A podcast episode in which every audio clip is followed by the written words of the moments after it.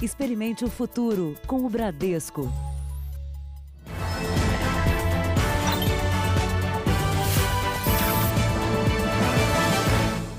Boa noite. Boa noite. A ameaça do coronavírus exige atenção a uma parcela da sociedade extremamente vulnerável e que não tem condições básicas para se isolar, se alimentar e nem fazer a higiene correta. Pois é, nessas horas que entra em campo a solidariedade. A reportagem é de Rainha Cardoso e Fábio Menegatti.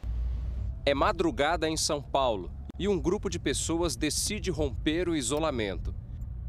Eles percorrem o centro da cidade estão atrás de quem não tem casa, os moradores de rua. Aqui tem um ser humano com fome, aqui tem um ser humano com frio, aqui tem um ser humano sozinho. De máscaras e luvas, os voluntários distribuem água e comida. É a solidariedade na prática. Se todo mundo ajudar, ninguém passa fome. É também o exercício de se colocar no lugar do outro. Dentro de casa tem chuveiro, tem cama quente, tem comida e eles não têm. Sérgio recebeu comida. Não fossem as doações, a vida seria ainda mais difícil. Se não fosse esse pessoal aí que ajuda vocês, estaríamos com fome. Autoridades de saúde demonstram preocupação com o impacto do coronavírus em quem está em situação de rua. Além de viverem muitas vezes aglomerados, tem ainda um outro problema: a saúde fragilizada. Segundo o Ministério das Cidades, cerca de 140 mil pessoas estão nessas condições em todo o país. Só em São Paulo são 24 mil. Aqui, medidas básicas de higiene para prevenir o contágio são difíceis de se tornarem um hábito é como se fosse comprar um, uma grama de ouro, o álcool em gel pra gente. Sávio está nas ruas há dois anos. Ele conta que com a pandemia recebeu máscara, um kit de higiene para se proteger. Mesmo assim, diz que está mais difícil sobreviver. Tem gente que antes ajudava nós aqui, deixava um trocado, alguma coisa para a gente é, é, comprar um almoço e não se aproxima mais de nós. Mas nem todos têm a exata noção do que acontece, o que o coronavírus representa para a saúde. Alguns acreditam que são naturalmente imunes, outros que o problema nem existe. Isso aí pra mim não existe não. Veja agora outros destaques do dia. O número de mortos no país passa dos 100. Remédio cloroquina também tem bom resultado em hospital de Minas Gerais. 115 brasileiros não conseguem deixar a Índia. Europa tem escalada em número de vítimas. Estados Unidos aprova o teste rápido para a doença.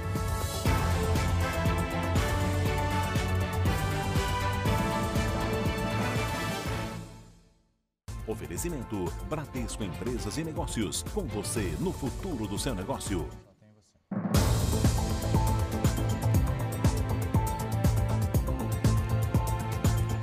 Brasil tem 114 mortes provocadas pelo coronavírus. O Ministério da Saúde confirmou que tem conversado com os estados sobre um plano de quarentena.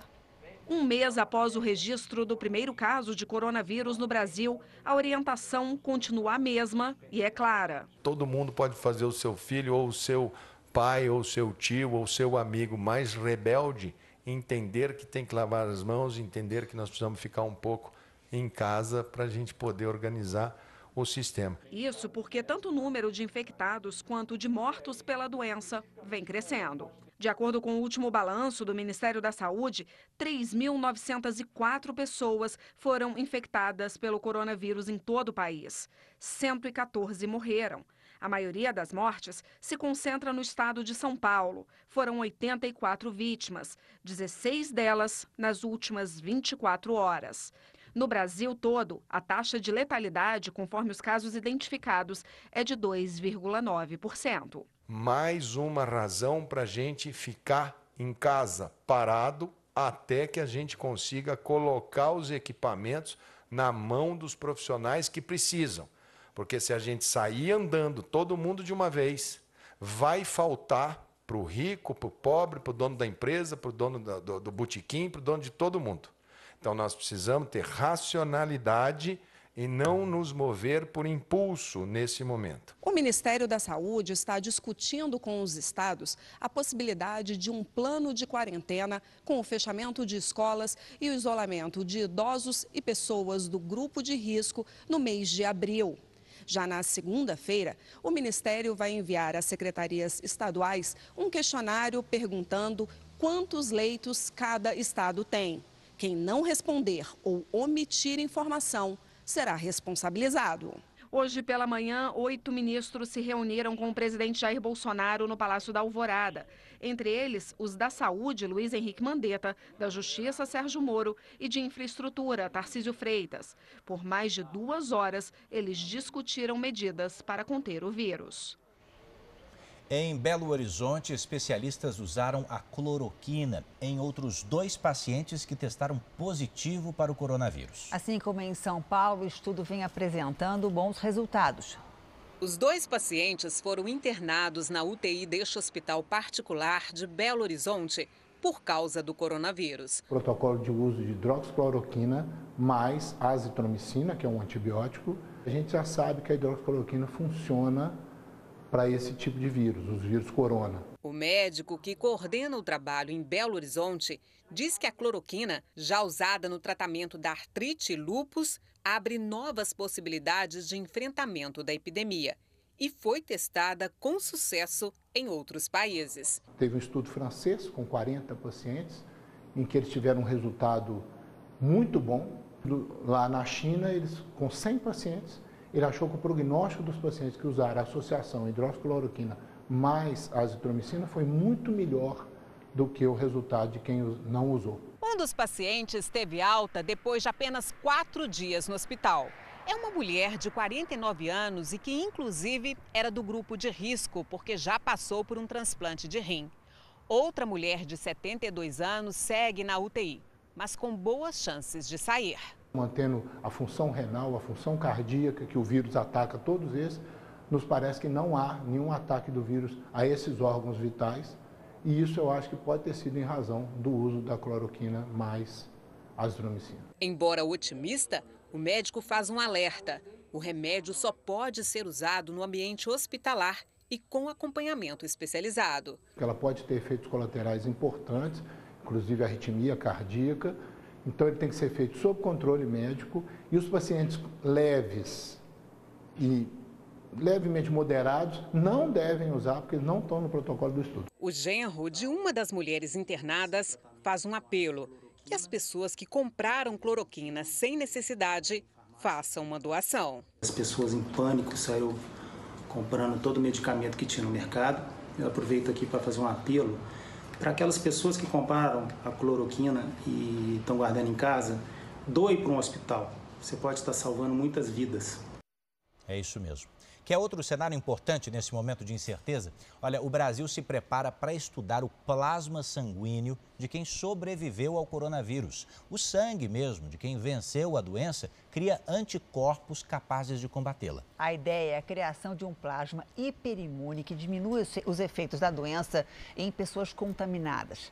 Veja agora o que disse Dimas Tadeu Covas. Ele é diretor do Instituto Butantan e um dos responsáveis pela pesquisa é, retirar o plasma de indivíduos convalescentes, indivíduos que tiveram a doença do coronavírus, recuperaram, estão normais, mas no seu sangue existem anticorpos, anticorpos que vão agir contra o coronavírus.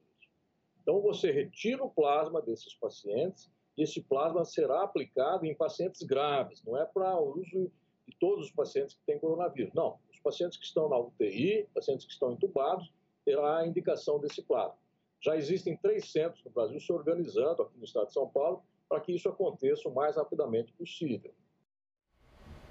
No Rio de Janeiro, 13 pessoas morreram e 558 estão contaminadas com o coronavírus. A passarela do samba vai virar um centro de acolhimento para quem mora nas ruas.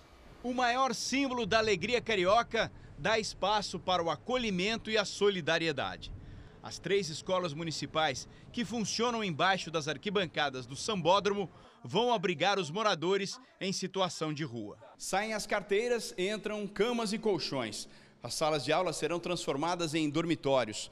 Num primeiro momento, 60 leitos serão disponibilizados, mas a ideia é chegar a 400, dependendo da procura. As assistentes sociais farão a chamada busca ativa nas ruas. Não é de forma compulsória é de forma de convencimento. nós estamos conversando, as equipes conversando, orientando eles que a melhor forma de se proteger do coronavírus neste momento é estar acolhido. As instalações receberão reforço de containers para aumentar o número de banheiros. Cada pessoa abrigada ganhará um kit de higiene pessoal e roupas limpas. E se alguém apresentar sintomas do novo coronavírus, será colocado em isolamento. Já pensamos nisso também e caso precise haja necessidade de unidade de saúde, nós encaminharemos é, essa pessoa para a unidade de saúde. Nas áreas de grande circulação de pessoas, a higienização é constante. Num sábado de sol, essa imagem é o maior exemplo de que o carioca está praticando o distanciamento social. A Polícia Militar reforça. Cidadão, respeite o decreto governamental. Saia da faixa de areia. Apesar das medidas adotadas na cidade, mais duas comunidades registraram casos de coronavírus. Agora, são quatro casos confirmados em áreas carentes. Esse hospital de campanha para 500 leitos ficará pronto em duas semanas. Nós estamos preparados para que, se essa pandemia fuja do controle, que eu espero que não fuja, a gente não seja surpreendido com necessidade de leitos. A Prefeitura de Salvador, em parceria com restaurantes, também está levando comida e produtos de higiene a moradores de rua. Ao ver os moradores de rua, o policial militar decide parar e dividir um pouco do álcool em gel. Também entrega máscaras e alerta para os cuidados que eles precisam ter.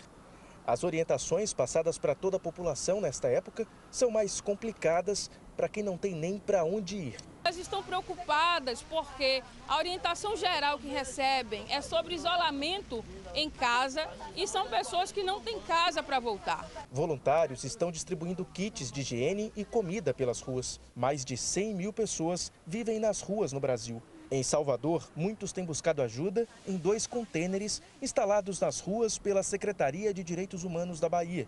Aqui podem tomar banho e comer. A gente está passando necessidade porque um lanche só para passar 24 horas sem almoço, tá entendendo? Fica difícil. Por causa das restrições para tentar conter o avanço do novo coronavírus, o restaurante Aquilo, que fica na Barra, bairro turístico aqui de Salvador, está sem receber os clientes. Só faz entregas em casa. O movimento caiu bastante. Os donos decidiram aproveitar os alimentos que sobram, preparando todos os dias essa sopa distribuída de graça. Eu me emociono todos os dias quando a gente está tá entregando essas sopas para eles, porque a gente sabe que é um momento muito difícil né, que, que a gente está vivendo. Imagine para eles que não tem nada para viver. O Pará também dá exemplos de união entre o poder público e a sociedade. O Estádio Olímpico, conhecido como Mangueirão, está recebendo pessoas que não têm para onde ir. Além disso, muitas escolas da rede pública, fechadas por causa da quarentena, passaram a entregar merenda para as famílias dos alunos. O dia mal começou e Dilma já caminha pelas ruas do bairro onde mora. Foram quase 5 quilômetros até chegar na escola do filho. Cada aluno tem direito a um kit deste. Nessa escola, por exemplo, 1.200 crianças deverão ser beneficiadas. Mas se a gente somar a rede municipal com a estadual, chega a mais de 700 mil famílias que deverão receber esse alimento. Para muitas, o único durante toda a semana. Carla pegou o kit e levou direto para casa. Foi o almoço de hoje da família. Os moradores em situação de rua também recebem ajuda. Assistentes sociais percorrem a região metropolitana convidando para se abrigarem no Estádio Olímpico do Pará. Aqui passam por uma triagem médica. Até agora, nenhum deles foi diagnosticado com a Covid-19.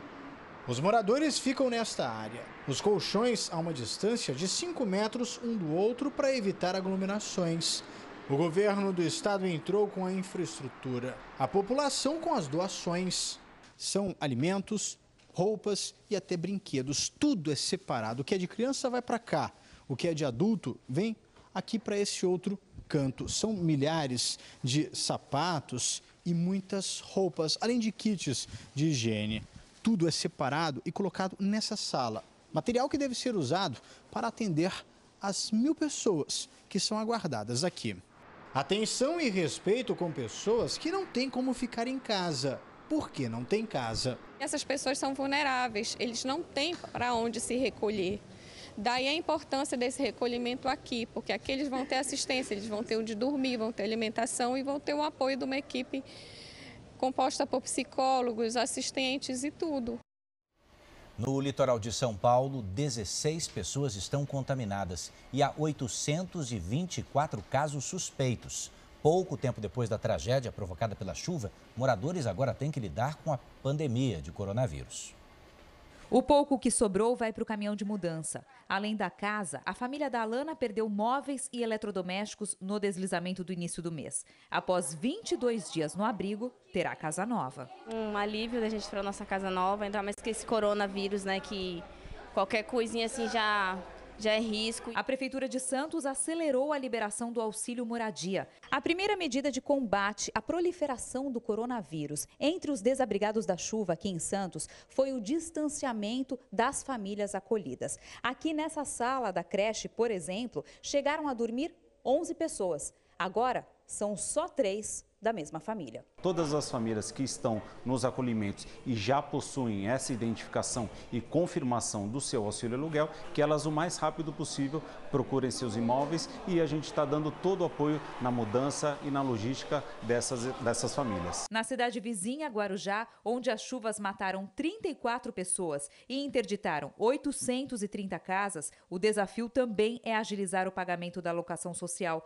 300 famílias já receberam. Para não atrasar o cadastramento e evitar aglomerações, a Prefeitura faz o atendimento dos desabrigados agora via internet. São mais de 15 pessoas fazendo atendimento para que a gente possa, já com essa documentação, é, é, abranger o maior número de famílias que necessitam e que tiveram é, diretamente as, os seus imóveis é, atingidos pelas chuvas na, na nossa cidade. Na Europa já são mais de 30 mil mortos pelo coronavírus. Só na Itália são 10 mil casos. A esperança agora é que a curva de contágio se estabilize. O número de mortos cresceu menos de ontem para hoje, com 889 vítimas. As ruas italianas estão assim, vazias. A polícia controla quem tenta desrespeitar a ordem de isolamento. Na Espanha, autoridades sanitárias acreditam que o país está chegando no pico máximo da infecção. De ontem para hoje, 832 pessoas morreram, o maior número desde o início da pandemia. Com um total de 70 mil pessoas infectadas, a taxa de recuperação também tem subido na Espanha. 12,8% dos pacientes receberam alta nas últimas 24 horas. No Reino Unido, são mais de mil mortos desde o início da crise. A Alemanha tem tido sucesso em reduzir a taxa de mortalidade, mas, segundo a chanceler Angela Merkel, o país ainda está longe de relaxar a orientação de isolamento. Brasileiros que moram nos dois países da Europa mais atingidos pelo coronavírus contam como é viver numa quarentena rigorosa. Arthur é um publicitário gaúcho que se mudou para Barcelona, na Espanha, há cerca de um ano e meio. Ele está sem sair de casa há mais de 15 dias. Lá, quem for flagrado nas ruas recebe uma multa que pode chegar a R$ 3.400. A polícia para as pessoas que estão na rua, pede o que, que elas estão fazendo. E se você for ao supermercado, você precisa apresentar o recibo. Eles vão olhar a hora, eles vão olhar a data, vão olhar o local do supermercado e vão né? Se caso, caso você esteja é, infringindo a lei, eles vão aplicar uma multa de 600 euros, é bem pesado. Para brasileiros como o Arthur, que deixou a família e os amigos em busca de uma realização profissional no exterior, o futuro é incerto. Não há previsão de quando o publicitário poderá voltar ao trabalho, já que a Espanha está no ápice da doença. O país europeu, junto com a Itália, tem o maior número de mortes por Covid-19 no mundo. Juntos, eles somam mais de 15 mil vítimas. Maria Lisane vive com o marido e o filho de 5 anos em Bolonha, a segunda região mais afetada da Itália. Ela relata que os últimos dias têm sido de muita angústia. Você pode sair de casa com justificativa comprovada somente para ir ao supermercado e à farmácia. Mas você precisa levar com você este certificado de responsabilidade assinado explicando o porquê da tua saída de casa, tá? Então, nós estamos aqui confinados em casa e não temos permissão para sair. Veja agora os destaques do Domingo Espetacular. O avanço do coronavírus no Brasil e no mundo. Os próximos passos da guerra contra a doença As primeiras vitórias com o uso do medicamento hidroxicloroquina. Brasileiros em estado grave que superaram a doença e já ganharam alta. Eu visitei hospitais de campanha em construção pelo país para enfrentar o coronavírus. E o desafio de trabalhadores informais, pequenas e grandes empresas, para enfrentar a crise. Obrigado. Obrigado, É no Domingo Espetacular, logo depois da Hora do Faro. Até lá. A seguir, perder o olfato e o paladar pode ser sinal de coronavírus. E ainda nessa edição, a pandemia aumenta o preço dos alimentos.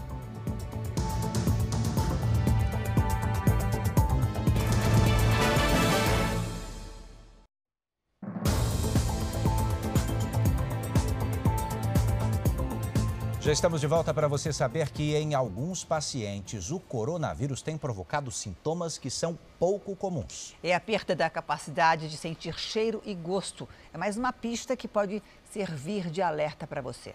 A flor não tem mais perfume. A comida perdeu o sabor. Preste atenção. A redução ou a perda da capacidade de sentir cheiros, chamada de anosmia, e também a redução do paladar podem ser sintomas próprios da Covid-19. Na Coreia do Sul, onde os testes para coronavírus foram feitos em larga escala, estudos apontaram que 30% dos pacientes tiveram esses sentidos prejudicados. Os sintomas mais comuns da Covid-19, muita gente já sabe, são febre, tosse, cansaço.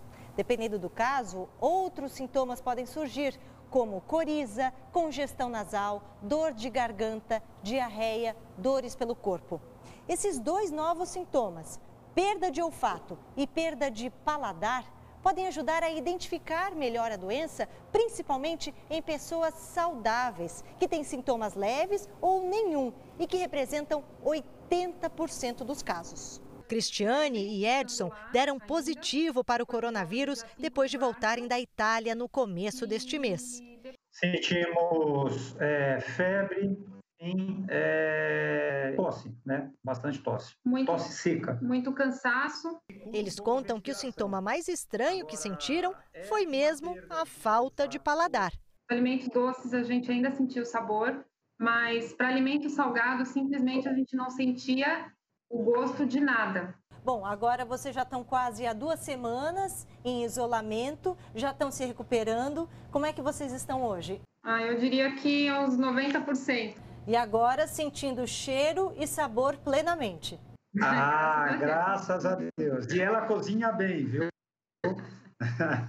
Os Estados Unidos, o país com mais infectados em todo o mundo, já tem quase 120 mil doentes. É isso, Janine. Hoje o presidente Donald Trump disse que cogita, inclusive, determinar uma quarentena obrigatória. Isso nos estados de Nova York, Nova Jersey e Connecticut. Quem está comigo aqui é a correspondente Evelyn Bastos. Evelyn, boa noite para você.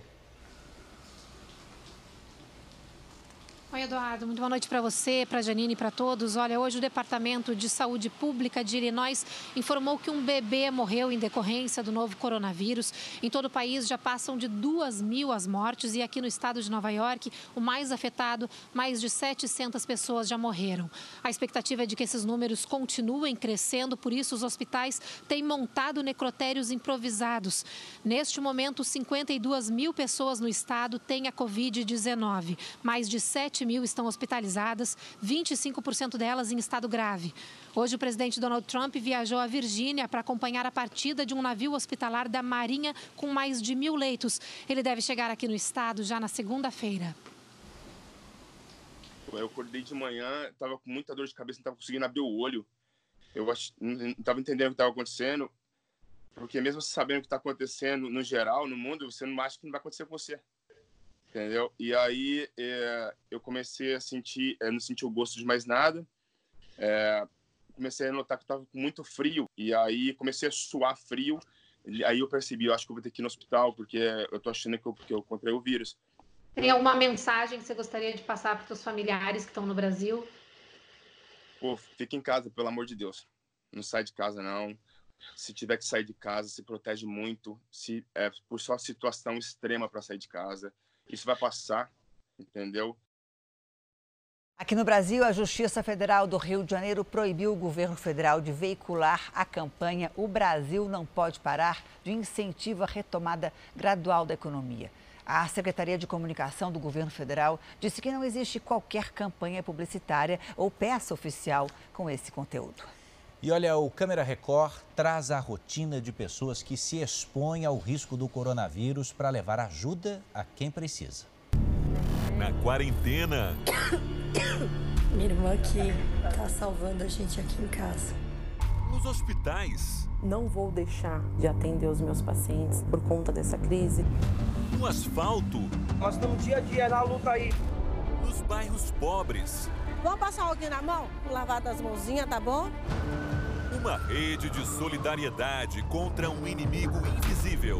O meu sacrifício está recompensado por cada sorriso que eu vejo da, de alguma pessoa.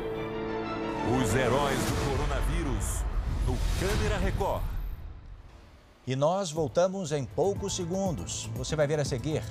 Longe da escola, alunos matam a saudade pela internet. E ainda hoje, brasileiros retidos na Índia e no Nepal pedem ajuda para voltar ao Brasil.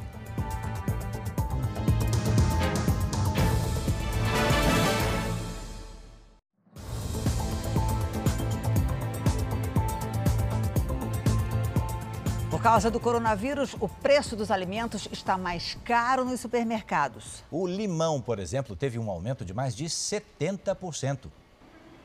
O Fábio não tirou o olho da lista de compras feita pela esposa. E só levou para casa o que estava mesmo em falta. Ainda assim, saiu no prejuízo. O preço da, da banana, mais ou menos, eu pagava o quilo, um quilo e meio, dava uns 5 reais. E hoje? 7,15. Ele se preocupa com o próprio bolso, mas ainda mais com quem já perdeu renda com a pandemia do coronavírus. Eu acredito que tem muita gente que não deve estar que nem a gente que não está nem conseguindo comprar. Num momento em que é preciso não sair de casa, a solução de alguns foi comparar preços entre supermercados. O Sérgio só enche o carrinho depois de pesquisar. Eu estou vendo o preço, se for possível substituir. Por exemplo, o amaciante, eu fui no mercado, aqui estava um pouco mais barato. Eu busquei comprar o mais barato. Um levantamento da Associação Paulista de Supermercados mostrou uma alta elevada nos preços de alimentos por conta da pandemia do coronavírus. Em média, o leite está 36% mais caro. O alho sofreu um aumento de 18%, a cebola de 36%, o molho de tomate 32% e o arroz perto de 10%. A alta da batata foi de quase 65%. E o limão, acredite, passou dos 70%. Apesar da pesquisa revelar aumento médio de 50% no feijão, a Juliana viu um cenário ainda muito pior nas gôndolas.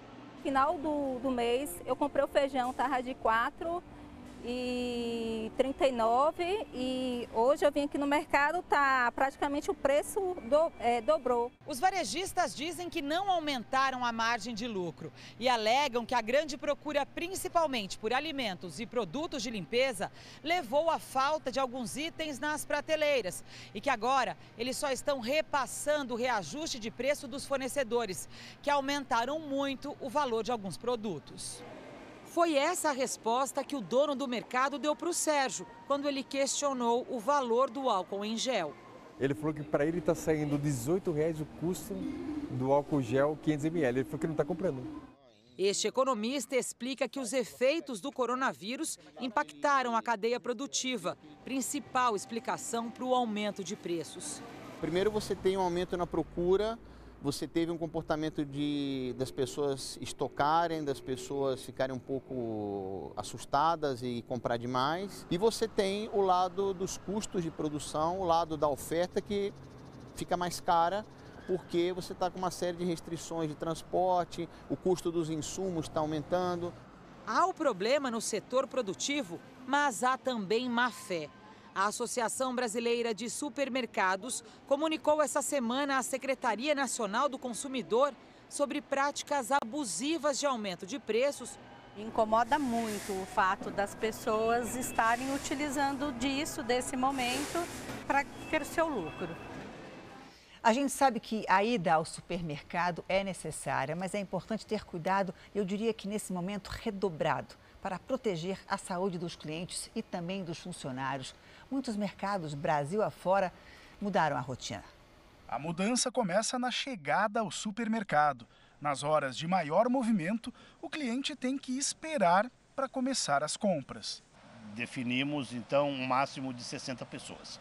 60 pessoas. A partir de 60, nós administramos ali né, o, o fluxo de entrada e de saída para que a, as pessoas permaneçam tranquilas. Né? Funcionários foram deslocados para fazer a higienização dos carrinhos. O álcool gel fica disponível logo na entrada. E em cada setor da loja, os clientes podem fazer a limpeza das mãos. Tudo bem espaçado, a parte do pão também não precisa mais pegar fichinha a higienização nos carrinhos. O que eles estão tendo de prevenção, higienizar o carrinho, está sendo bem válido para nós. A gente está tomando cuidado também porque a gente também está na idade de 62 para cima, 60 para cima, então temos que se cuidar, né? Todos esses cuidados fazem parte de um guia que pode ser acessado pela internet. Ele traz medidas de segurança sanitária, que também já são vistas em todo o país. As lojas também aumentaram a quantidade de produtos já embalados. Tanto no açougue quanto nesse setor que vende queijo e presunto, a ideia é diminuir ao máximo a fila no balcão de atendimento. E no caixa, mais uma mudança. Uma placa de acrílico diminui o contato entre o cliente e o funcionário. Virou uma proteção a mais contra o coronavírus. Em época de quarentena, Nada disso é exagero, ainda mais nos supermercados, que viraram um dos únicos locais permitidos para quem sair de casa. A seguir, o trabalho dos Correios para ajudar pesquisadores no combate ao coronavírus. E você vai ver também: Estados Unidos aprova um teste da doença com resultado em 15 minutos.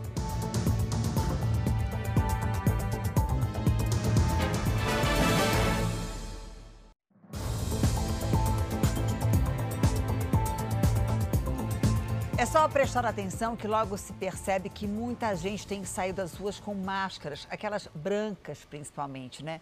Mas será que todas essas pessoas devem e sabem usar a máscara? As máscaras cirúrgicas viraram símbolo de proteção. Eu uso todos os dias desde que eu comecei a sair na crise toda. Eu ia ter exposição com outras pessoas, então até para proteger os outros eu estou usando. Mas esta médica explica que a máscara é indicada para quem está gripado, com sintomas ou infectado pelo vírus qualquer quadro gripal nesse momento, ou alguma pessoa que já saiba que tem o coronavírus eh, de maneira positivada. E nos ambientes hospitalares, todos os profissionais que forem lidar e em atendimento com os pacientes que estão chegando contaminados pelo coronavírus. As demais pessoas não há indicação de uso de máscara. Outro problema é o uso inadequado, que pode invalidar a eficácia do produto. Tem que trocar, todas as máscaras devem ser trocadas quando elas ficam úmidas ou quando a gente tem um contato muito importante com uh, secreções, ou um paciente muito potencialmente contaminado ou um paciente já contaminado. Na internet, vários vídeos ensinam a produzir máscaras de diferentes materiais, como garrafas PET e filtros de café. Vale lembrar que nada disso serve. Esse é um dos modelos de máscara cirúrgica tradicional que nós temos. Ela é feita de um material específico. O material de tecido ele absorve mais. Outra dica: manter-se a pelo menos um metro e meio de distância de outras pessoas é o suficiente para estar protegido do vírus. E não adianta usar a máscara se outros cuidados com a higiene como lavar as mãos com água e sabão, forem deixados de lado. Muitas vezes, até o próprio uso da máscara faz com que você fique colocando a mão na máscara para posicioná-la o tempo todo. Então, isso pode, além de contaminar a máscara, fazer com que você esqueça de lavar as mãos, que é o principal. Representantes de escolas particulares de São Paulo não chegaram a acordo sobre como deve ser esse período de quarentena. Algumas mantêm o ensino à distância, outras anteciparam as férias. Marina estuda em um colégio que decidiu manter as aulas em casa, mesmo com a escola fechada. A irmã dela, a Bia, já estava se acostumando com o ensino à distância. Mas a escola decidiu passar as férias de julho para abril e a Bia não se empolgou. Com essa coisa do coronavírus, todo mundo vai ficar preocupado, todo mundo vai ficar encolhido em casa e não, não vai. Todo mundo vai ter medo de sair. Não tem diversão. É, é isso. A família é a favor da quarentena, mas se preocupa com a antecipação das férias, pensando lá na frente. Vão ser oito meses seguidos de aula, né? Será que as crianças vão aguentar, os professores? Mas eu acho que iniciando as aulas, vamos torcer em, em maio, eu acho que as, as escolas vão estar abertas para uma discussão. Quarentena não é férias, né? Quem espera um retorno rápido das crianças à sala de aula pode se frustrar. Existe muita transmissibilidade no colégio. Então, nesse momento, eu acho que seria péssimo voltar à aula criança tem contato muito próximo, cai um negócio no chão, elas pegam, põem a mão na boca, né? Então as crianças transmitem muito umas para as outras e, por conseguinte, em casa, para os pais, avós. Quer dizer, voltar antes do fim de abril nem pensar.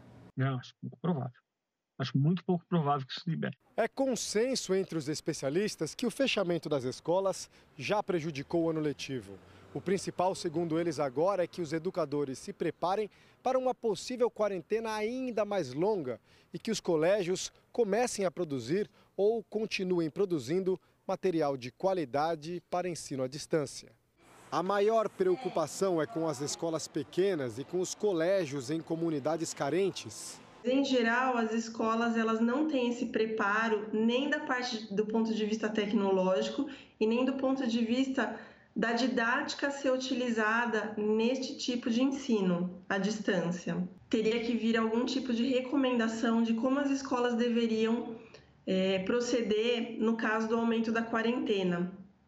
Essa recomendação seria é, a nível nacional e daí cada município deveria ter uma orientação do governo do seu estado em relação a como isso poderia ser feito ali. Nós temos uma desigualdade também em relação à educação. Por causa do isolamento, as crianças também têm sofrido longe dos amigos. Bom, vamos botar essa molecada para estudar em casa um pouquinho também, como já estão fazendo. Mas para diminuir a saudade, um grupo de mães de uma escola do Rio de Janeiro conseguiu reunir a turma toda com a ajuda da tecnologia. Olha. Os dias estão diferentes na escola. Nada de correria e diversão no parquinho. Ver a sala de aula vazia, olhar para os lados, lembrar das coisas que eu já havia planejado para nós. Dói, né? A gente se sente, é, fica perguntando o que está acontecendo. A ansiedade das crianças em rever os amigos fez com que as mães de uma turma tivessem uma ideia que tal todos juntos, de novo, numa reunião virtual? Todos já estão aqui preparados, com os olhos vendados. Só que tudo é uma grande surpresa. Vamos ver como é que vai ser a reação deles? Vamos lá. Pode tirar. Mamães, podem tirar a venda dos olhos deles.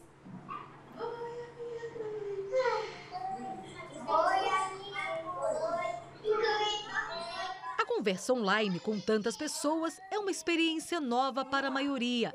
Eles têm cinco anos. A experiência de encontrar todos juntos e mais a professora foi incrível. Ela ficou assim, muito feliz. Essa psicopedagoga fala da importância da interação nesse momento de isolamento. Esses encontros vai acabar trazendo alegria, vai motivar, vai fazer com que a imaginação deles comecem a produzir coisas boas, coisas para o dia seguinte. Tanta alegria deixou as mamães emocionadas. É muito gratificante, realmente você fica com esperança que as coisas vão passar e que tudo vai ficar bem, vai se normalizar, só esperando o próximo encontro. Os alimentos por si só não são uma fonte de transmissão do coronavírus, a não ser que sejam manuseados, claro, por alguém contaminado. Por isso, a higiene é fundamental, assim como se alimentar bem. Luznet vai ao supermercado praticamente todos os dias. Quando chega, tira os sapatos, lava as mãos e limpa os produtos antes de guardar. Essa higienização precisa ser feita direito. Já parou para pensar, por exemplo, no pão de forma? Quando tiramos da embalagem, ele entra em contato com toda a parte que fica exposta nas prateleiras. As frutas e verduras também precisam de atenção. Luznet coloca na água com água sanitária. Dá um certo trabalho manter frutas e verduras livres de vírus e bactérias, mas elas são as principais aliadas da nossa saúde, afinal, ajudam a manter ou aumentar a nossa imunidade, o que é tão importante num momento como esse. A alimentação saudável é mesmo a melhor opção. Mas se for preciso pedir delivery, tem mais uma dica. Sacolinha e caixa de papelão devem ir direto para o lixo. Nem mesmo aquela embalagem da pizza pode ir para a geladeira. Imagine transportar o coronavírus dentro de um pacote. Parece incrível, né? Mas isso acontece. Material biológico para a pesquisa é levado assim pelos Correios até os laboratórios de vários pontos do Brasil. A empresa garante que o serviço é feito com rapidez e não afeta outras entregas.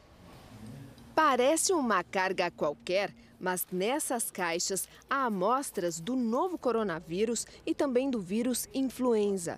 O material é retirado e armazenado pelo Instituto de Ciências Biomédicas da USP em São Paulo. Desde quarta-feira, os Correios trabalham para coletar e encaminhar o material viral a laboratórios que fazem a análise.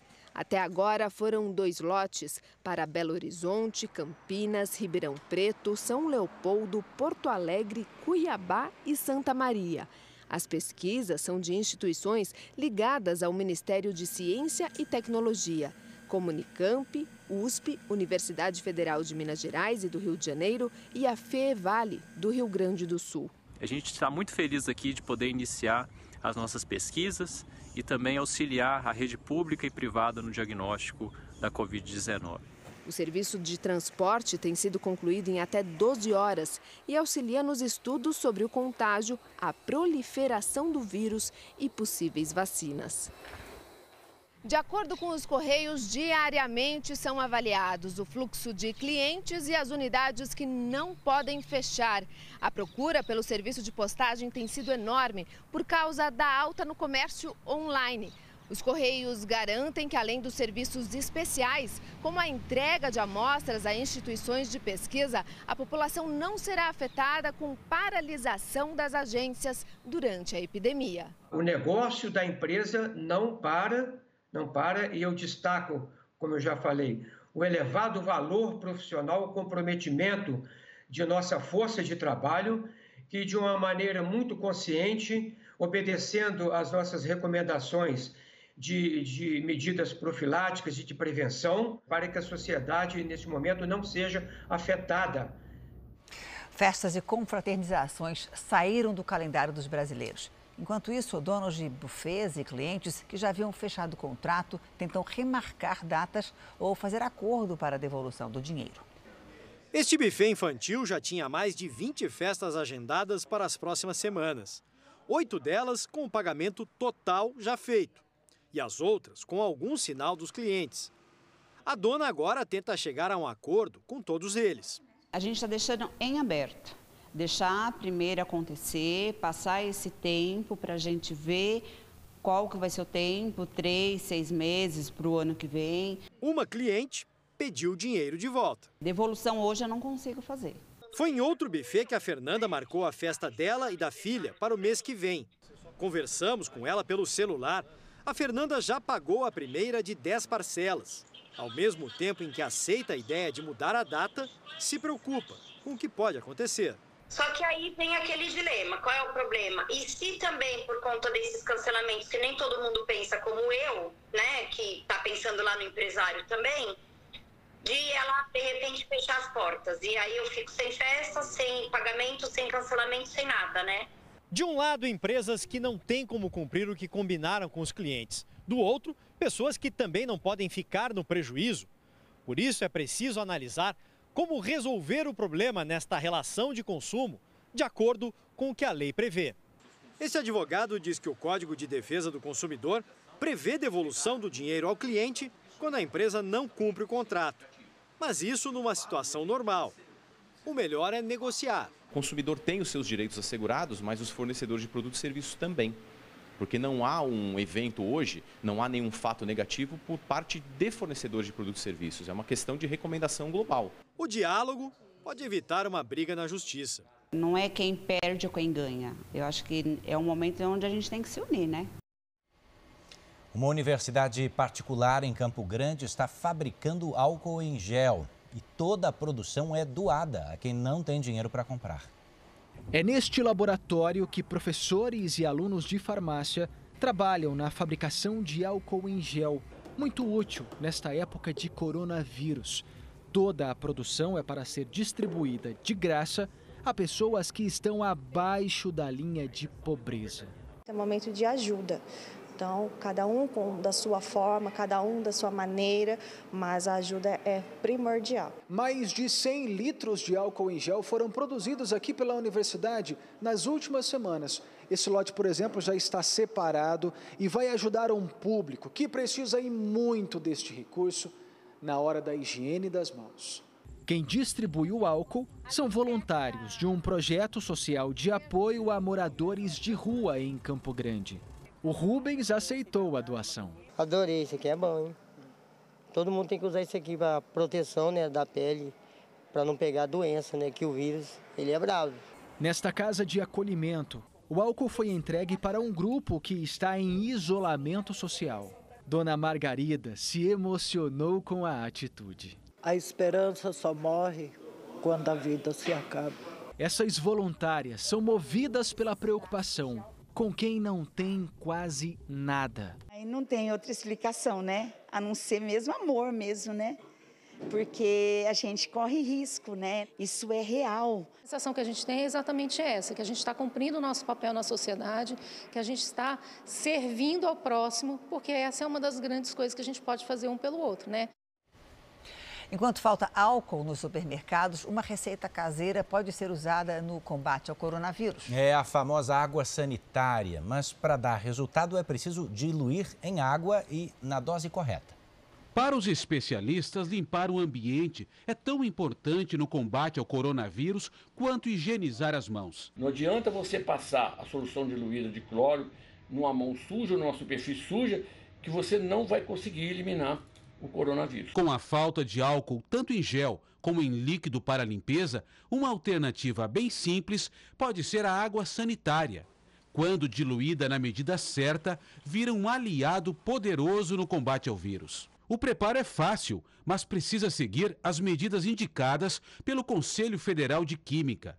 Não adianta aplicar o produto puro. O Bruno, que é químico, explica o porquê. A água sanitária pura em si, ela é perigosa por ser corrosiva e ela em si tem, acaba tendo uma eficácia menor do que ela diluída. Veja como preparar um litro de desinfetante. A gente vai colocar cerca de 50 ml de água sanitária, o que equivale a um copinho daqueles de café. A gente utiliza um litro de água. O produto pode ser usado em superfícies como balcões, maçanetas, botões do elevador. Só não é aconselhado usar em aparelhos eletrônicos. Na casa da Vivian, a combinação já vem sendo usada. A gente faz aí uma proporção e a gente consegue também matar o vírus com água sanitária. A solução, quando feita seguindo as medidas aconselhadas, não tem aquele cheiro forte característico da água sanitária. Além disso, é uma alternativa eficaz e barata no combate ao novo coronavírus. Para você ter uma ideia, um litro de água sanitária é possível repetir o processo até 40 vezes. É importante você fazer a solução apenas quando for utilizar, porque o cloro presente na água ele vai se dissipando. Então, se você deixar estocado por muito tempo, questão de um dia até, ele vai se perder. Proibir as pessoas de ficar em pé no transporte público ajuda a diminuir o risco de contaminação? Elas ajudam porque reduzem o número de pessoas circulando e favorecem com que o vírus, se um indivíduo tossir ou espirrar, acabe caindo no chão e não soltando sobre alguém. O combate ao mosquito da dengue continua sendo importante no Brasil, mesmo durante a epidemia de coronavírus e até por causa dela. Focos de outras doenças podem comprometer o atendimento na rede pública de saúde. O trabalho deles é considerado essencial, por isso não pode parar. Os agentes com mais de 60 anos foram afastados do serviço de rua. Os que continuam precisam usar máscara e respeitar uma distância mínima do colega. Depois do coronavírus, as equipes não entram em casas, apenas nos quintais, quando a dona da casa permite. No portão, e ela falar que não pode deixar a gente entrar, a gente pede para ela estar tá entrando em contato com a gente, que a gente vai estar tá conversando com ela tranquilo também. Ou então, se ela quiser, a gente pelo portão também a gente passa as orientações para ela. Jefferson liberou a entrada. Ele tem medo do vírus, mas sabe que esse não é o único problema de saúde pública. Estou cuidando de uma coisa e esquece de outra, né? Que todos os casos têm perigo. Com certeza, a dengue também mata. Nas primeiras 11 semanas deste ano, Goiânia teve quase 5 mil casos de dengue. Em todo o Brasil, foram cerca de 400 mil notificações. 106 pessoas morreram. O objetivo dos agentes de saúde é evitar qualquer tipo de doença que possa ser mais um complicador na luta contra o coronavírus. Se não cuidar dos quintais, evitar a procriação do mosquito e juntar dengue, zika, chikungunya e o coronavírus, o sistema de saúde não suporta. Seu Antônio Carlos tem mais de 60 anos e está no grupo de risco do coronavírus. Ele está aproveitando os dias em casa para deixar tudo em ordem e se proteger da Covid-19 e também da dengue. A gente tem que ter toda a preocupação e trabalho com todos eles, né? não é só com um ou com outro. Né? Uma pesquisa inédita feita pela Universidade Federal do Rio de Janeiro mostra que o surto de microcefalia associado à Zika lá em 2015 pode ter relação com água suja. Na região Nordeste, onde a falta de infraestrutura é maior, o número de casos foi 10 vezes superior ao de outras regiões do país. Julia nasceu no final de 2015, ano em que a epidemia de Zika atingiu ponto crítico no Brasil. Quando engravidou, a mãe dela vivia em um local na capital baiana onde a água era bem diferente da que consome hoje. Muitas das vezes, quando a gente ia lavar, já encontrou animal morto, já encontrou pneu, já encontrou vários tipos de sujeira. Mas o que tem a ver a água que ela tomava com o caso de microcefalia que a filha desenvolveu? A quantidade das malformações na região Nordeste naquele período chamou a atenção de pesquisadores. Aqui nasciam 10 vezes mais crianças com a síndrome do que em outras áreas do país. Na mesma época, a região passava pela pior estiagem já registrada, segundo o Instituto Nacional de Meteorologia. Isso levou à hipótese de que o agravamento dos casos pudesse vir da combinação entre a epidemia e a qualidade ruim da água consumida. De acordo com o estudo, metade dos reservatórios de água do Nordeste possuía alta incidência de saxotoxina, substância produzida por bactérias presentes na água suja e que pode atacar o sistema nervoso de humanos e animais. Os experimentos foram realizados em laboratório. A combinação das infecções com a grande quantidade de saxotoxina que as famílias eh, consumiam pode ter justamente é, causado esse aumento nos casos de microcefalia. E a falta de infraestrutura para a população do semiárido pode ter intensificado as consequências do vírus no Nordeste brasileiro. A falta de saneamento básico, nossa hipótese, é que ela aumenta a vulnerabilidade de uma população, normalmente a mais pobre, que fica então mais uh, sensível a várias doenças. A gente te mostrou agora há pouco no JR como estão sendo procuradas as máscaras nesse momento, né? Pois alunos de uma universidade, professores também da Universidade Federal de Goiás, começaram a produzir o equipamento feito agora de plástico. Até agora, quatro hospitais já receberam essa ajuda extra. A ideia da fabricação das máscaras surgiu com a chegada do coronavírus ao Brasil. Em apenas um dia, o projeto saiu do papel, virou realidade dentro de um laboratório da Universidade Federal de Goiás. A inspiração vem de máscaras que já existem. 13 impressoras 3D trabalham a todo vapor para fabricar o produto. Ela protege mais de fluidos, enquanto a máscara essa N95 que é a mais indicada, ela protege gotículas. Então as duas têm que serem utilizadas em conjunto. Depois de prontas, as máscaras são levadas para hospitais que estão atendendo principalmente pacientes com Covid-19 ou casos suspeitos. As primeiras máscaras produzidas eram mais grossas e pesadas. A que está sendo feita agora é mais leve e delicada.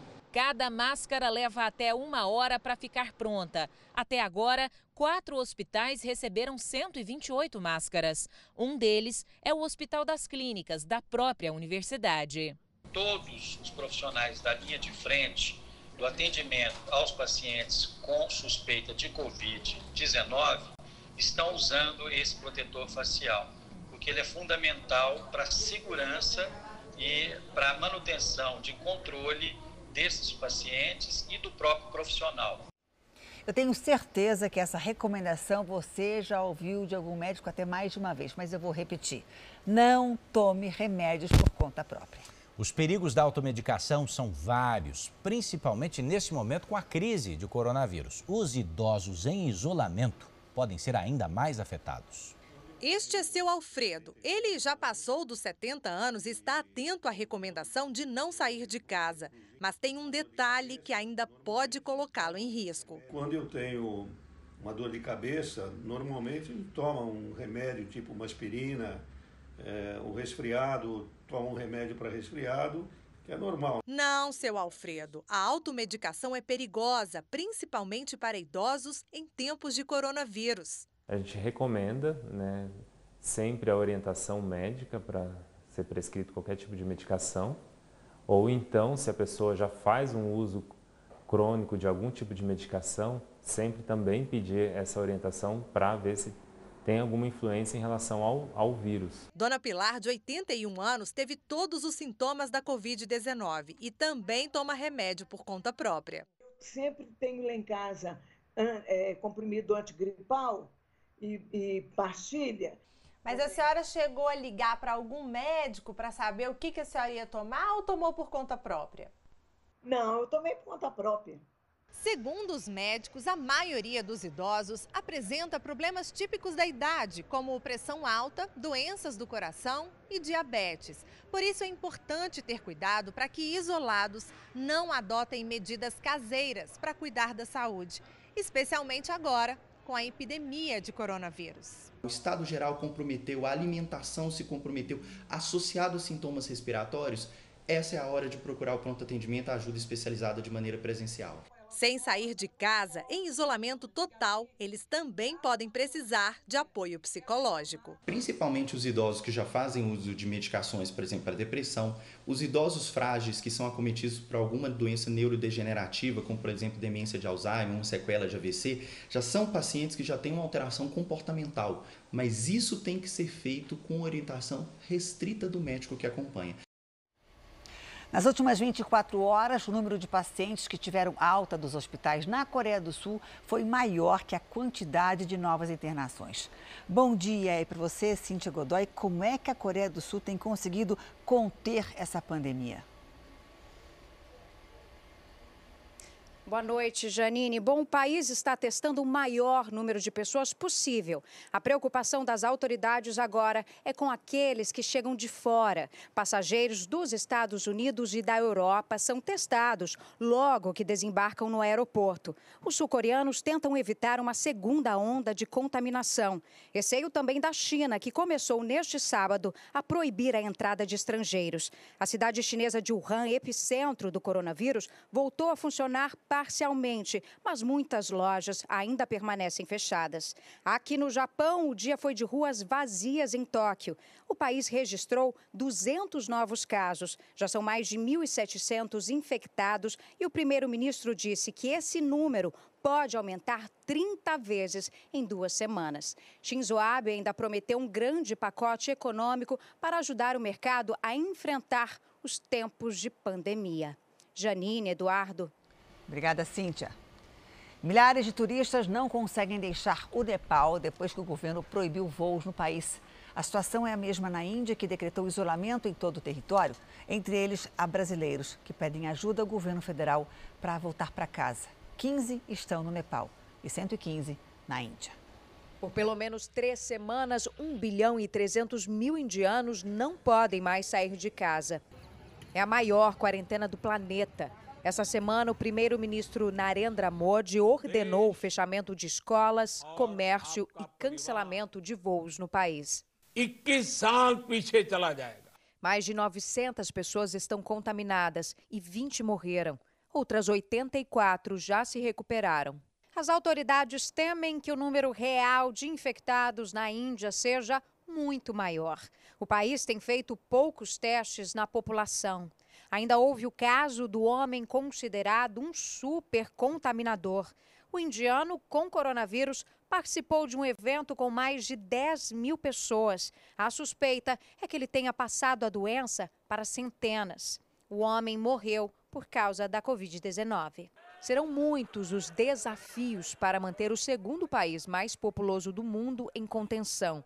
Quem precisa sair teme a violência policial. Outros agentes punem os infratores com flexões e abdominais em público. Além dos moradores, turistas têm sido diretamente afetados. A brasileira Cláudia é de Sorocaba, no interior de São Paulo, e foi expulsa do hotel em que estava, mesmo depois de pagar antecipadamente a hospedagem. Ela não teve o dinheiro ressarcido e deixou o local às pressas. Cláudia conta que foi hostilizada por parte da população nas ruas. Me chamavam de Coruna, falavam também go home, hum? Garjal significa vá para casa, vá para o seu país. Hospedada na casa de outra brasileira e recebendo comida de doação, porque muitos moradores estão em regime de racionamento de alimentos, ela faz um apelo. E o nosso pedido é que o governo brasileiro possa deslocar um avião da FAB para retirar a gente daqui. O Natan está com amigos no país vizinho Nepal. Com as restrições, acabou preso em uma vila na região do Monte Everest, onde falta água e energia elétrica. Todos os voos internos do Nepal eles estão parados, não tem nenhuma perspectiva de voltar a funcionar. Uh, essa região aqui ela tem escassez de água, de energia, de recursos médicos. Hoje ele conseguiu chegar com um grupo de brasileiros à capital Katmandu, mas ainda não sabe quando vai poder voltar ao Brasil. Que angústia, né? De acordo com o Itamaraty, não há previsão para repatriar os brasileiros que estão na Índia e também no Nepal. Vamos agora até os Estados Unidos, onde as irmãs tenistas Venus e Serena Williams mostram que estão se exercitando em casa durante a quarentena. Com a temporada de tênis interrompida, Vênus tem feito vários vídeos assim, mostrando que é possível se manter saudável usando objetos domésticos para treinar. Ontem, a irmã Serena Williams também participou, cada uma na sua casa. Em Israel, mais de 3 mil pessoas foram contaminadas pelo coronavírus, 12 morreram e cerca de 90 estão recuperadas. Nessa semana, pelas redes sociais, o presidente do país leu uma história para as crianças dormirem mais tranquilas. Reuven Rivlin disse que é normal elas ficarem um pouco assustadas ou com pensamentos ruins nesse período e que isso também acontece com os adultos. Então, ele leu um livro em hebraico que também é uma oração. Cerca de 300 mil crianças assistiram essa história. E agora vamos às boas notícias. O órgão que regulamenta medicamentos nos Estados Unidos aprovou o uso de um novo teste para detectar o coronavírus. O resultado sai em menos de 15 minutos. O teste de emergência é semelhante aos outros usados para detectar a gripe. Identifica o gene do vírus no organismo da pessoa. Está prevista a distribuição de 50 mil testes já nas próximas semanas.